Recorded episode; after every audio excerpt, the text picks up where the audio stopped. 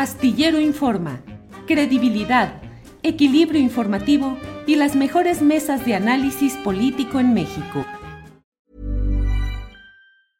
Ready to pop the question? The jewelers at BlueNile.com have got sparkle down to a science with beautiful lab-grown diamonds worthy of your most brilliant moments. Their lab grown diamonds are independently graded and guaranteed identical to natural diamonds, and they're ready to ship to your door. Go to Bluenile.com and use promo code LISTEN to get $50 off your purchase of $500 or more. That's code LISTEN at Bluenile.com for $50 off. Bluenile.com code LISTEN. Hey, it's Ryan Reynolds, and I'm here with Keith, co star of my upcoming film, If, only in theaters, May 17th. Do you want to tell people the big news?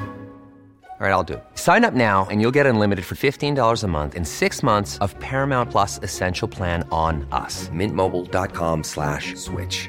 Upfront payment of $45 equivalent to $15 per month. Unlimited over 40 gigabytes per month. Face lower speeds. Videos at 480p. Active Mint customers by 531.24 get six months of Paramount Plus Essential Plan. Auto renews after six months. Offer ends May 31st, 2024. Separate Paramount Plus registration required. Terms and conditions apply if rated PG. Astillero Informa. Credibilidad equilibrio informativo y las mejores mesas de análisis político en México. Manuel, buenas tardes. Muy buenas tardes, Julio, ¿qué tal? Gracias, Manuel. Manuel, pues ahora sí que empezando, ¿qué dicen? Llegando y haciendo lumbre. El tema es el regreso a las clases presenciales. ¿Cómo la ves? Hay una gran polémica. Quienes eh, eh, creen que es necesario que regresen ya debido a los problemas eh, pues hasta de salud mental que tienen los niños por tanto encierro y por otro lado hay quienes temen que haya eh, una explosión de contagios. En fin, ¿cómo ves el tema, Manuel, por favor? Eh, bien, yo, yo creo, Julio, que es un tema en el cual es muy importante que en vez de tomar una posición sí o no, eh, digamos, dicotómica, o, digamos, dual, ¿no? pensemos en que, como nos enseñaría el escritor inglés Chesterton, nunca ha sido mejor lo mejor que lo posible. ¿A qué me refiero? Si nosotros nos preguntamos, ¿es, ¿son mejores las clases presenciales que estas escolarizaciones remotas de emergencia que hemos tenido? Yo que nadie diría que no son mejores las, las posibilidades de ir a aprender a la escuela, porque bueno, la presencialidad tiene muchas ventajas, ¿no? Y bueno, ventajas de socialización con otros, ventajas de, un aprendizaje más cara a cara, etcétera, ¿no? En fin. Pero eh, eh, eso es mejor, es deseable, pero eh, si, si, lo mejor nunca ha sido mejor que lo posible, entonces estamos bajando al terreno de lo factible, ¿no? Y, y es en el terreno de lo factible donde yo creo que tenemos que, a mi juicio, advertir que los proyectos o los procesos de retorno a las clases presenciales tienen que ser locales. O sea, se, puede decir a partir del día 30 de agosto eh, se, se, retornará a las clases presenciales. Pero yo diría, iniciará el proceso muy diverso en el país de regreso a las clases presenciales, porque va a depender de varias cosas, Julio, si me permites. Claro, claro, adelante.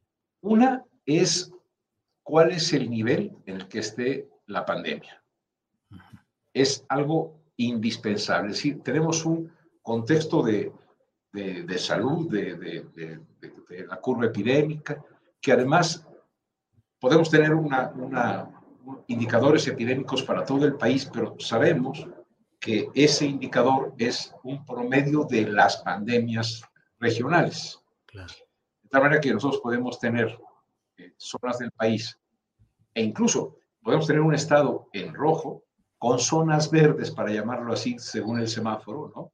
En términos de que tú puedes tener al estado de, vamos a decir, a Sinaloa en rojo, pero Mazatlán ultra rojo, ¿no? Y tienes, puedes tener eh, zonas en la sierra eh, o en, en, otras partes en las cuales las, los contagios sean muy bajos y se pueda incluso hacer algo presencial mucho más fácil. Entonces, eso es muy importante. No podemos decir, con independencia de cómo esté la, situación de la pandemia, hay que volver. No, calma, ¿no? Ese es un factor. Otro muy importante es no el contexto ya de salud, sino el contexto de la infraestructura escolar. no es posible regresar a, una actividad presencial si no tenemos, no, no, yo no diría las condiciones mínimas, sino las condiciones suficientes para minimizar el riesgo. Nunca se va a poder eh, asegurar que no va para riesgo, porque incluso sin pandemia siempre hay riesgo cuando uno vive, ¿no? Pero en una situación de pandemia, considero que si la escuela no tiene agua, no tiene baños, si la escuela no tiene espacios donde pueda haber sana distancia, pues no se puede volver hasta que eso se resuelva. De tal manera que eh, eh, también ahí, Julio, tiene que ser local el, el modo de volver, incluso el momento de poderlo iniciar. Imagina tú que se recomienda que las actividades sean actividades en el exterior, no en los salones. Bueno, pero pensemos que tenemos un país tan diverso en clima que si haces actividades en el exterior, en Mexicali, pones a los pues chiquitos a 50 grados centígrados. Claro. ¿no? Pero si los dejas en el salón y tienes aire acondicionado en la escuela, no sabemos si ese aire acondicionado es, digamos, vuelve a usar el mismo aire, lo cual es muy, muy peligroso para la pandemia, o si este, ocurre de otra manera. Yo no soy experto en eso, ¿no? Pero como tiene, hay condiciones para lo exterior en Mexicali muy distintas a las que hay aquí en la Ciudad de México o las que hay en Toluca o las que hay en Chiapas o en Oaxaca, ¿no?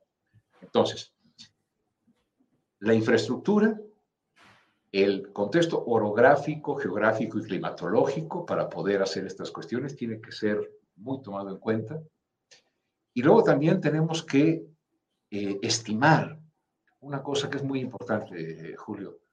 Las escuelas no cerraron sus instalaciones en marzo del año pasado porque en las escuelas hubiese muchos contagios, ni siquiera sabíamos cómo estaba la cosa todavía. Las escuelas cerraron para bajar la movilidad en las, en la, en la, en la, las zonas públicas del país. O sea, si, si, tú cierras las escuelas, 35 millones de personas no se mueven.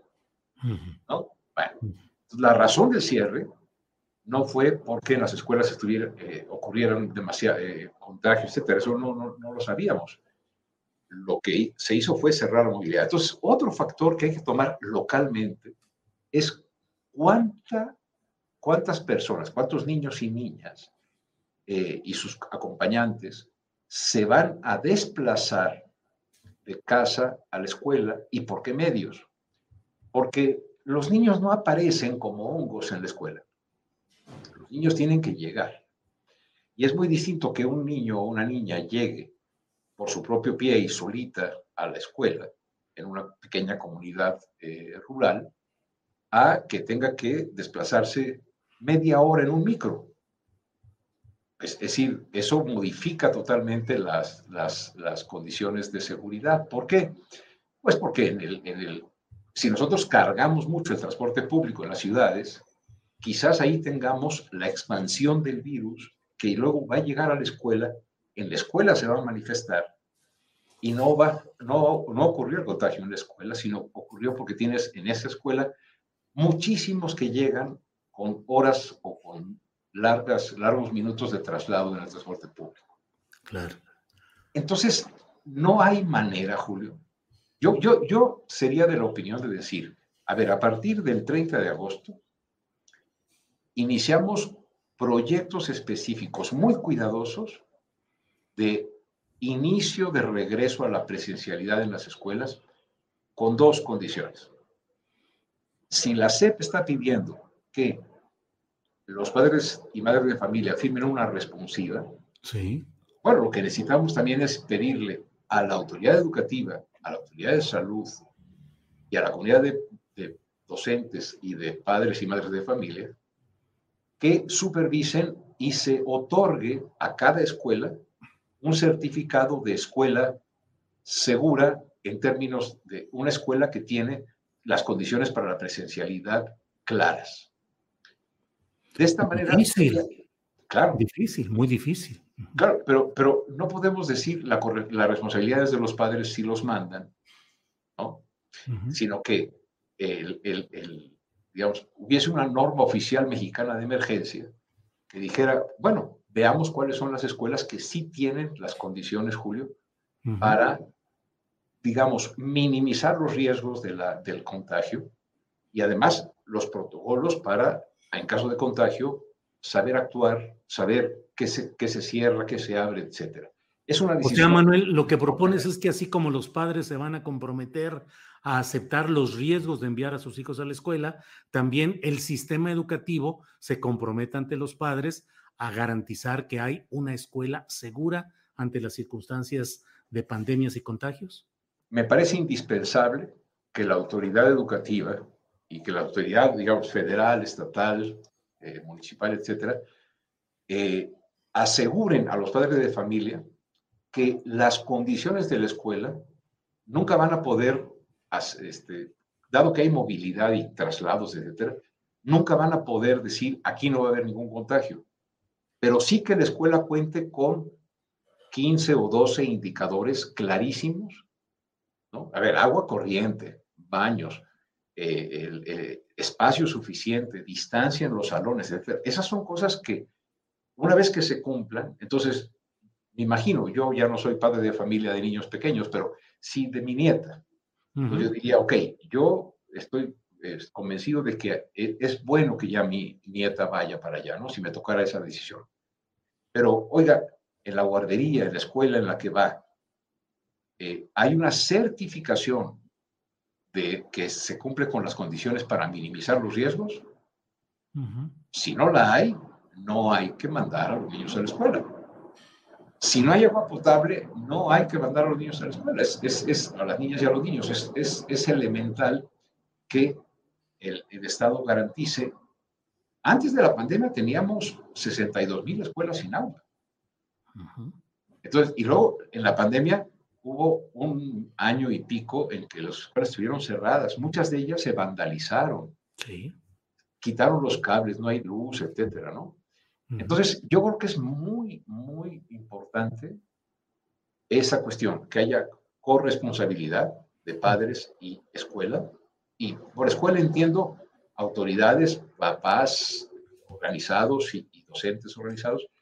Y sobre todo que se haga localmente, progresivamente y con muchísimo, con muchísima atención a cómo evoluciona el retorno. Claro. Ahora, Manuel, eh, se va a pasar de esta instrucción eh, por la vía virtual con todos sus asegúnes o sus claroscuros no sé si habrá sido exitoso y adecuado este experimento, pero bueno, es lo que había. No hay nada mejor eh, que lo que es eh, mejor en lo posible. Entonces, bueno, entonces así se hizo. El cambio ahora a este regreso a la escolaridad presencial puede implicar un choque de sistemas, de contenidos, de actitudes, por un lado. Y por otro, te pregunto también, ¿qué va a pasar con los que se queden en su casa ¿Cómo van a convivir o a conciliarse los dos sistemas ya, el presencial y el virtual? Sí, yo creo que por eso la logística, así se le llama, ¿no? La, organización de cómo hacerle, no solo implica cómo se llega, qué, condiciones hay en la escuela, sino que si va a ser, la presencialidad va a ser, eh, digamos, eh, fíjate, va a ser escalonada. Eso, eso significa que eh, en un, mismo grupo de 40 niños, si hay condiciones puede regresar a lo mejor 10. Bueno, y los otros 30, ¿qué onda? ¿No? la profesora o el profesor que atiende esos 10, pero que también es responsable de los 30, estoy hablando de una primaria, va a tener que dar luego la clase en la tarde para los 30 a través de, de si hay tecnología para hacer como estamos haciendo esta conversación ahora, o bien este, van a tomar las clases en la, en, Aprende en Casa de la televisión o, o, qué, o, qué va, o se va a filmar la clase que está dando la maestra para que los otros la puedan eh, ver a través de, de, alguna plataforma. Es decir, las, mira, presencial debe ser paulatino, eh, escalonado y va a ser intermitente, Julio. Porque en el momento en que haya un caso, ya sea en ese salón o si la escuela es pequeña, en esa escuela, se va a tener que cerrar por 14 días. Entonces, está de verdad, de verdad, la autoridad educativa está ante una de las... It's that time of the year. Your vacation is coming up. You can already hear the beach waves, feel the warm breeze, relax and think about work. You really, really want it all to work out while you're away. Monday.com gives you and the team that peace of mind. When all work is on one platform and everyone's in sync, things just flow wherever you are. Tap the banner to go to Monday.com.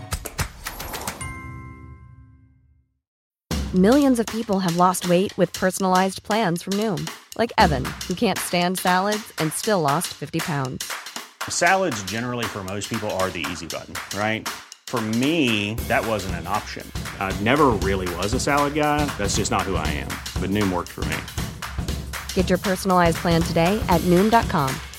Real Noom user compensated to provide their story. In four weeks, the typical Noom user can expect to lose one to two pounds per week. Individual results may vary. De las organizaciones de, de, la, de retomar al sistema educativo eh, presencial este, en, en, en condiciones de extraordinaria incertidumbre. Por eso, pienso que es mejor que las decisiones se tomen a nivel local. Y por nivel local no digo cada escuela. Es decir, cada escuela tiene que tener ciertas condiciones, ¿no? Pero hay espacios del país, muchos espacios del país en que el retorno es mucho más factible porque implica poca movilidad, porque este, eh, hay, hay pocos estudiantes y están amplios los salones, etc.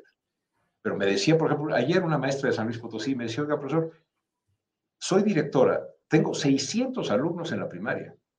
Órale. Sí, sí, sí, las hay, ¿no? Entonces, ok, 300, a 300 no les puedo asegurar un metro y medio de distancia en los salones. Entonces no puede ser mitad y mitad, tiene que ser a lo mejor el 15%, 15%, ¿sí me explico? A lo mejor una vez a la semana se puede ir. Pero ¿qué va a pasar en una casa en la cual tengas niños de distintos grados? Este, eh, el, el, como es tan, como, hay tantas variables en juego, mi, sugerencia sería que en vez de que la Secretaría de Educación Pública le pida apoyo a los padres de familia a los padres, y, a las, y al magisterio para que regresen como se ha pensado centralmente, mejor que la Secretaría de Educación Pública apoye a los distintos proyectos locales que se puedan establecer entre los actores educativos, ¿no? también pidiendo la opinión a los niños y a las niñas. No hay duda que hay ganas, hay padres de familia y madres que dicen ya, es, eh, los escucha uno y tienen mucho, muy buenas razones. También hay muy buenas razones para otros padres de familia y madres de familia que dicen, es que estoy aterrado de que se vaya a enfermar. Porque además la variable eh, que estamos teniendo ahora es una variable más contagiosa y este, no, es, no, es, no es cero el número de niños que se pueden infectar y que pueden tener una enfermedad grave o morir. Y decimos, no, pero es que estadísticamente son poquitos. Sí, pero cuando a uno se le muere una nieta o un hijo, no importa la estadística. O sea, ¿sí, ¿sí me explico? Entonces, sí, hay miedo, hay, se necesita muchísima, muchísimo más diálogo que estar aferrados al sí o al no. Yo, yo estoy muy preocupado porque en una situación tan compleja como la que estamos viviendo, siento que el diálogo nacional, vamos a llamarle así, está en sí o no. Yo diría sí, pero no así en términos de órale todos, y no cuando no haya condiciones para volver. Y entonces se abre un, un espacio amplio de posibilidades de retorno paulatino.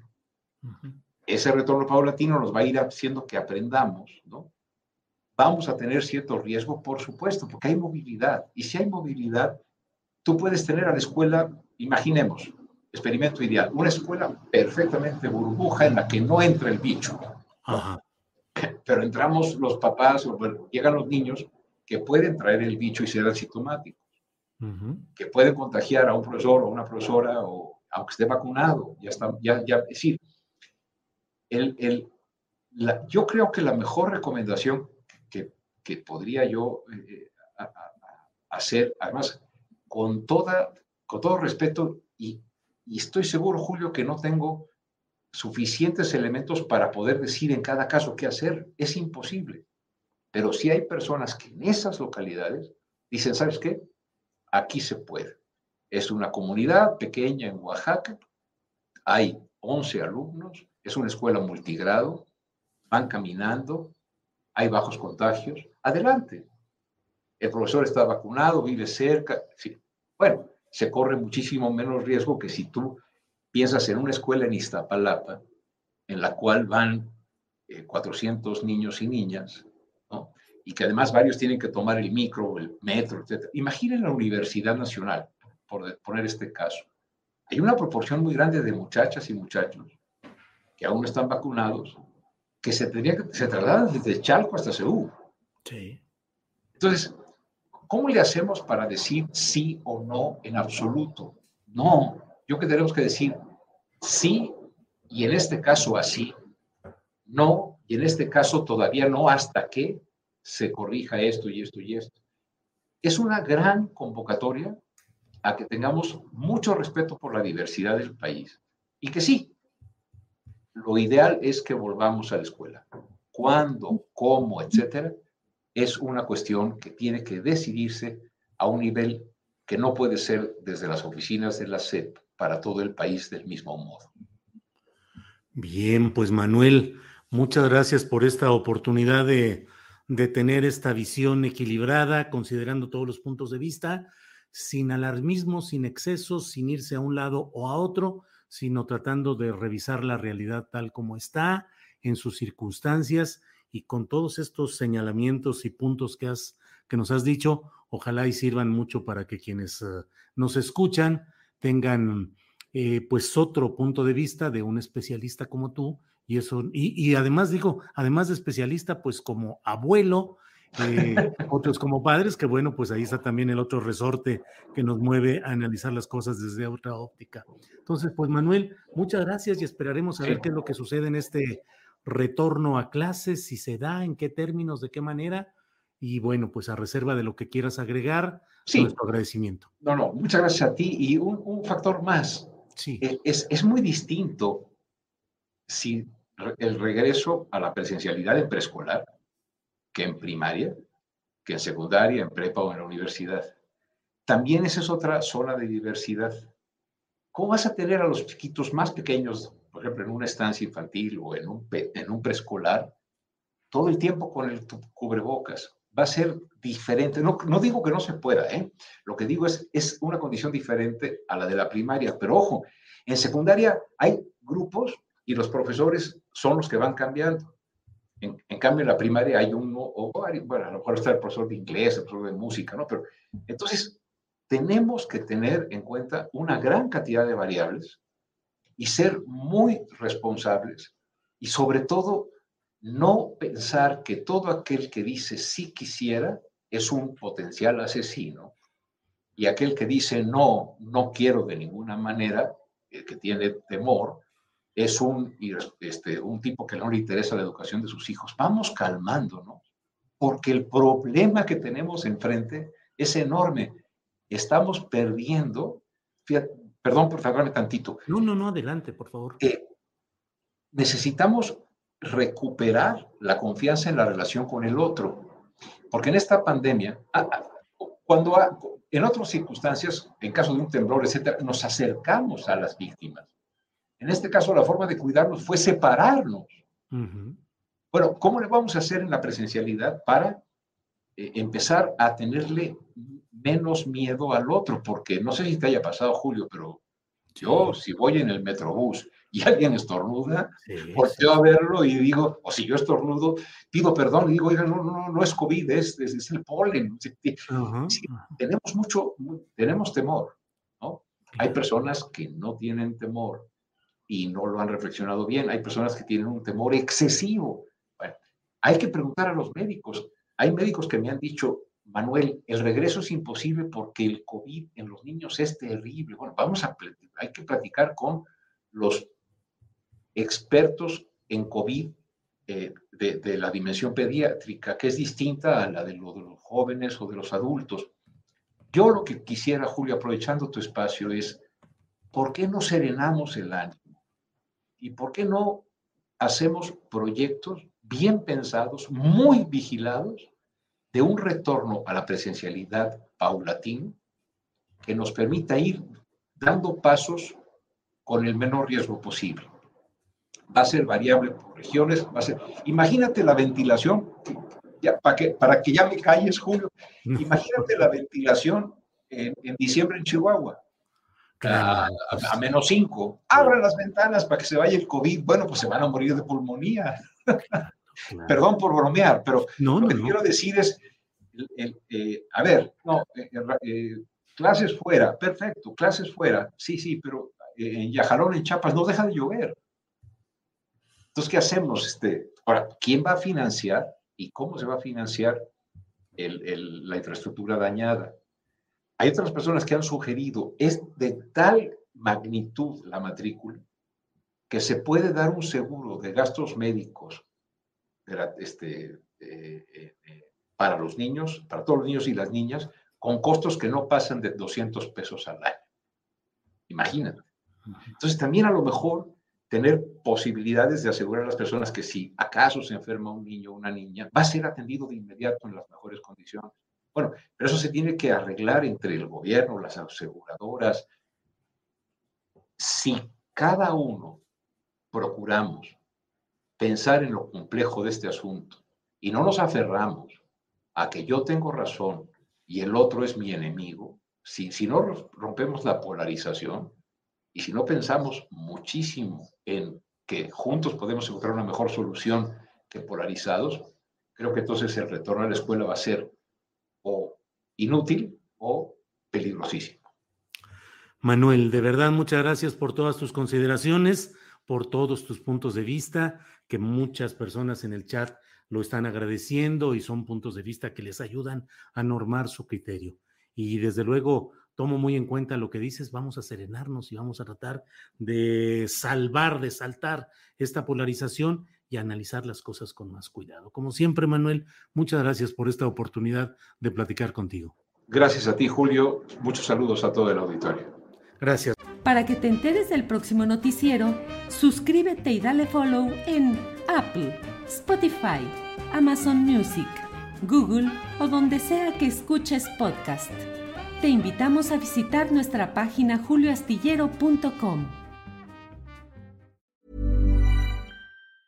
¿Te preocupas por tu familia? Entonces, ¿por qué darles solo huevos ordinarios cuando pueden disfrutar de lo mejor? Eggland's Best, los únicos huevos con ese delicioso sabor fresco de granja, además de la mejor nutrición, como 6 veces más vitamina D, 10 veces más vitamina E y 25% menos de grasa saturada que los huevos regulares, además de muchos otros nutrientes importantes. Así que, dales los mejores huevos. Eggland's Best, mejor sabor, mejor nutrición, mejores huevos. Para que te enteres del próximo noticiero, suscríbete y dale follow en Apple, Spotify, Amazon Music, Google o donde sea que escuches podcast. Te invitamos a visitar nuestra página julioastillero.com.